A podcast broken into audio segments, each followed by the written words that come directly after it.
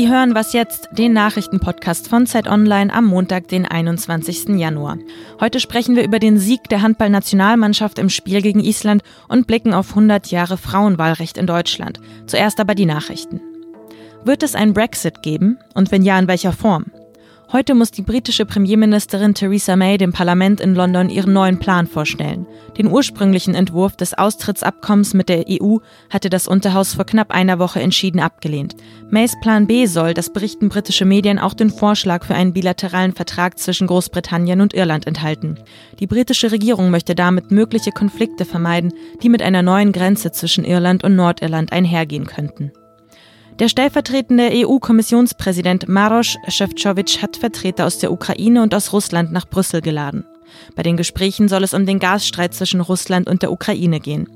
Bislang wird der Großteil der russischen Gasexporte nach Europa über die Ukraine geleitet. Ende 2019 läuft das bestehende Abkommen, das den Gastransit regelt, aus.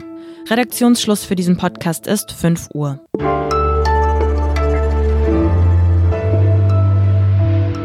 Hallo und herzlich willkommen zu dieser Was jetzt Folge. Mein Name ist Erika Zinger. Was für eine Stimmung, muss man sagen, und was für ein Spiel da am Samstag. Die deutsche Handballnationalmannschaft gewann ihr erstes Hauptrundenspiel bei der WM mit 24 zu 19 gegen Island. Und wenn Sie das Spiel verfolgt haben am Samstag, dann wissen Sie wahrscheinlich, wovon ich spreche, wenn ich sage, es wirkt jetzt wirklich so, als sei Handball zurück und das aus gutem Grund. Fabian Scheler, Sportredakteur und Was jetzt Host, verfolgt und berichtet über die WM. Hallo Fabian. Hi. Fabian, bei den Vorrundenspielen in Berlin, da war ja schon ganz schön was los. Und in der Köln Arena jetzt am Samstag, da waren über 19.000 Zuschauerinnen und Zuschauer, die sich vor Begeisterung echt nicht mehr eingekriegt haben. Was ist da in den Handballhallen los bei der WM?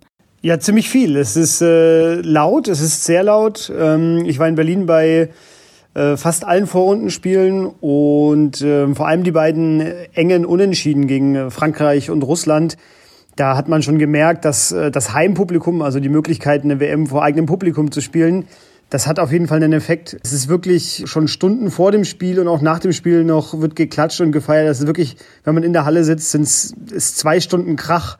Man versteht teilweise sein eigenes Wort nicht. Ja, und es erinnert so ein bisschen schon fast an die Schlandzeit 2006 bei der Heimfußball-WM. Es hat vielleicht nicht jedem so gefallen, ähm, aber die Handballer, die genießen das gerade sehr. Und ja, wie du sagst, in Köln sind es jetzt nochmal 6000 Zuschauer mehr als in Berlin noch. Und äh, ja, die Stimmung da ist auch grandios. Und nach dem Abpfiff am Samstag, da hat man gesehen, die Spieler und der Trainer, die waren so überwältigt. Wir hören noch mal kurz rein, wie das klang. Ich, ich kann es gar nicht beschreiben. Also das war ein Gefühl, als hätten hier nicht nur 19.500 gesungen, sondern gefühlt 50.000. Ich weiß nicht, das war, alle haben so inbrünstig die National. Ja, von der ersten Sekunde an war die Lautstärke sehr, sehr enorm und äh, hat uns, glaube ich, alle sehr, sehr gefreut. Ich immer gemerkt, heute nochmal, wenn man da nach oben schaut, wie weit das nach oben geht, ist schon brutal. Ja. Schon ein Highlight. Ja, ja und die Stimmung in den Hallen, das darf man, glaube ich, nicht unterschätzen. Das hat wahrscheinlich einen großen Einfluss auch auf die Handballspieler. Das motiviert wahrscheinlich. Und beim Spiel gegen Kroatien jetzt am Montag wird das sicherlich auch wieder wichtig werden und eine große Rolle spielen. Aber mal abgesehen davon, was spricht noch für einen Sieg gegen Kroatien? Naja, also Deutschland ist bisher ja ohne Niederlage durch das Turnier gekommen, ähm, eben die beiden Unentschieden gegen Russland und Frankreich. Aber man muss auch ganz klar sagen, das Spiel gegen Kroatien jetzt wird nach dem Frankreich-Spiel wirklich das erste ja, große Endspiel kann man schon fast sagen. Denn wenn Deutschland gewinnt, das ist eigentlich auch schon fast klar, wären sie fast sicher im Halbfinale. Das war ja das erklärte Ziel vor der WM. Die Abwehr steht weiterhin sehr gut. Also die Abwehr ist das Prunkstück dieser Mannschaft. Der Mittelblock mit Pekela und Wiencheck und äh, Finn Lemke, das sind alle drei über zwei Meter große Hühner, die da wirklich die gegnerischen Stürmer oder Angreifer aus dem Spiel nehmen bisher. Und das schaut immer sehr gut aus. Wie gesagt, es geht jetzt los mit den beiden Spielen gegen Kroatien und Spanien. Jetzt beginnt wirklich die entscheidende Phase, eine Woche noch. Und es wird sich jetzt diese Woche eben zeigen, wie gut diese Mannschaft wirklich ist. Aber bisher hast du jetzt gesagt, haben sie irgendwie alles richtig gemacht? Und eine Frage, die sich da stellt, wir haben da im Podcast drüber gesprochen, zu Beginn der WM, ob das vielleicht auch im Bundestrainer liegt. Der stand ja so ein bisschen in der Kritik und man hatte den beäugt zu Beginn der WM. Du warst ganz optimistisch und hast gesagt, wird schon alles werden. Bist du immer noch so optimistisch? Ja, da habe ich natürlich recht gehabt, das ist ja völlig klar. Nein, also man kann es eigentlich kurz sagen, Christian Prokop macht sehr viel richtig gerade. Er scheint wirklich aus dieser verkorksten EM 2018 viel gelernt zu haben. Äh, es wirkt sehr harmonisch, wie er mit seinen Spielern umgeht, wie die auch auf ihn reagieren. Man kann das ja immer ganz gut sehen am Fernsehen, wenn die Auszeiten mit übertragen werden. Aber es wirkt auch in der Halle einfach sehr euphorisch, wie er sie pusht, äh, wie sie auch ihn pushen, wie sie auf ihn zugehen. Vielleicht, wenn man was kritisieren möchte, er hat probiert, äh, diese Variante mit sieben Feldspielern, also wenn er den Torhüter rausnimmt und einen siebten Feldspieler aufs Feld bringt, das klappt noch gar nicht. Also damit ist er auch bei der EM 2018 gescheitert. Das wurde ihm damals als Zockerei ausgelegt und das hat er jetzt im letzten Vorrundenspiel gegen Serbien nochmal getestet und da ist es auch vollkommen in die Hose gegangen. Da sind wirklich drei Tore gefallen, weil kein Torhüter im Tor war. Aber bisher läuft sehr viel richtig für ihn und er hat selber jetzt nach dem Island-Spiel gesagt, das ist die schönste Zeit seines Lebens, zumindest im sportlichen Sinne. Das zeigt einfach, wie glücklich der gerade ist. Am Montag spielt die deutsche Handballnationalmannschaft dann gegen Kroatien. Um 20.30 Uhr geht's los. Wir gucken mit und Fabian Scheler auch vor Ort in Köln. Viel Spaß, Fabi, und danke dir. Danke. Ich werde vielleicht Oropax brauchen. Mal gucken.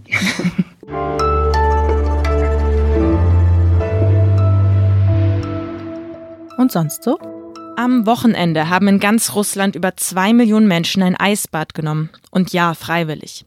In der Nacht vom 18. auf den 19. Januar feiert die orthodoxe Kirche traditionell das Epiphanias-Fest. Und dieses Untertauchen in das eiskalte Wasser, das soll an die Taufe Jesu erinnern. Auch Präsident Wladimir Putin macht damit 2018 das erste Mal auch ziemlich prominent. In Fellmantel und in Filzstiefeln marschierte er damals an Kameras vorbei und stieg ins eiskalte Wasser. Auf seiner nackten Brust sah man damals ein Kreuz baumeln, während im Hintergrund feierlich gesungen wurde. Viele Kritiker und Kritikerinnen sind verwundert, dass ausgerechnet ein Ex-KGBler orthodoxe Bräuche pflegt. Aber klar, die Staatsmacht braucht die Kirche in Russland.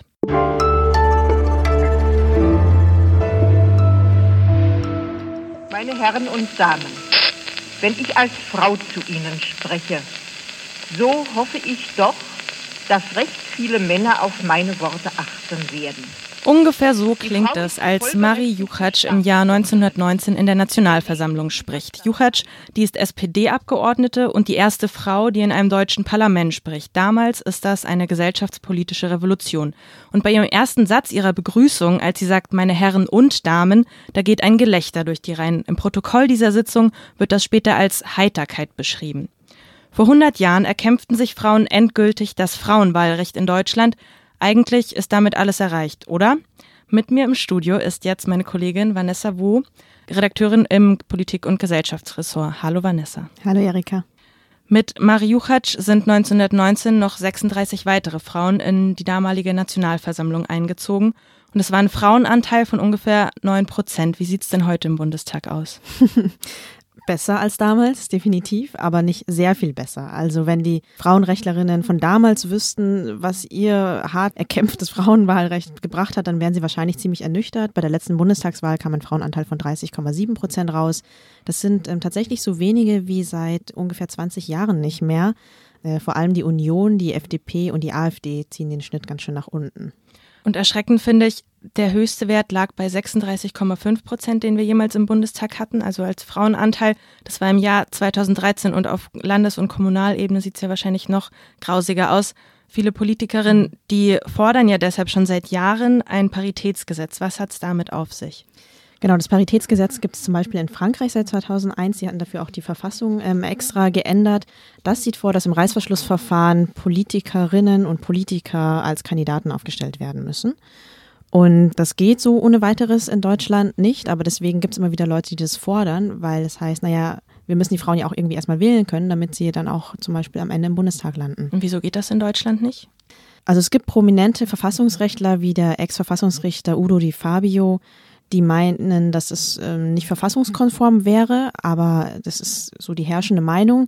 Es gibt aber durchaus auch Juristinnen, die sagen, naja, es ginge und ähm, vor allem sagen sie sogar, es ginge sogar ohne Paritätsgesetz. Zum Beispiel könnte man an die Parteienfinanzierung rangehen und Parteien besonders fördern, die viele Frauen in ihren eigenen Reihen haben. Oder man könnte auch an anderen Stellschrauben was machen, in den Ausschüssen zum Beispiel, und da sagen, naja, wenn ihr Teil dieses Ausschusses sein wollt, dann braucht ihr einen bestimmten Frauenanteil.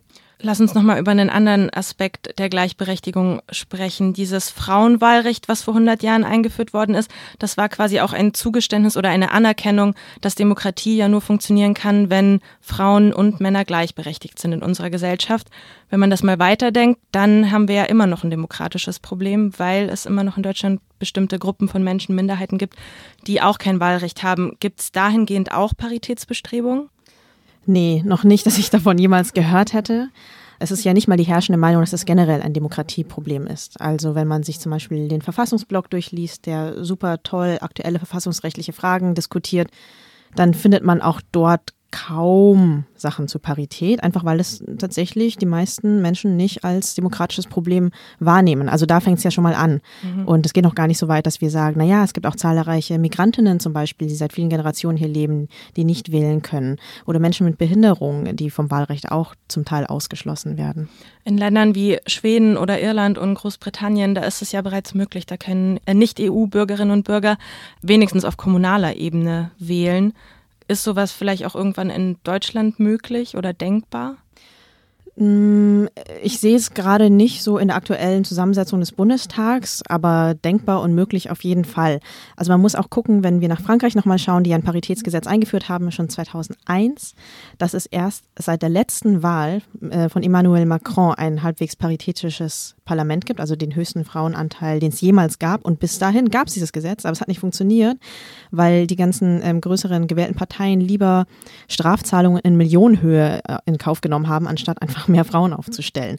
Also das heißt, selbst das beste Gesetz macht nicht, dass wir ähm, irgendwie halbwegs gleichberechtigte repräsentative Parlamente haben. Das müssen auch die Parteien selber und auch die Wählerinnen und Wähler selber schon so wollen. Danke dir erstmal, Vanessa. Gerne. Das war was jetzt für heute. Ihre Anregungen zur Sendung, die können Sie an wasjetzt.zeit.de schicken. Morgen gibt es dann wie gewohnt eine neue Sendung. Tschüss und machen Sie es gut. Kannst du dich noch daran erinnern, wie du das erste Mal wählen gegangen bist? Ja, und ich wollte das auch unbedingt. Ich habe auch extra dafür die deutsche Staatsbürgerschaft beantragt mit 18.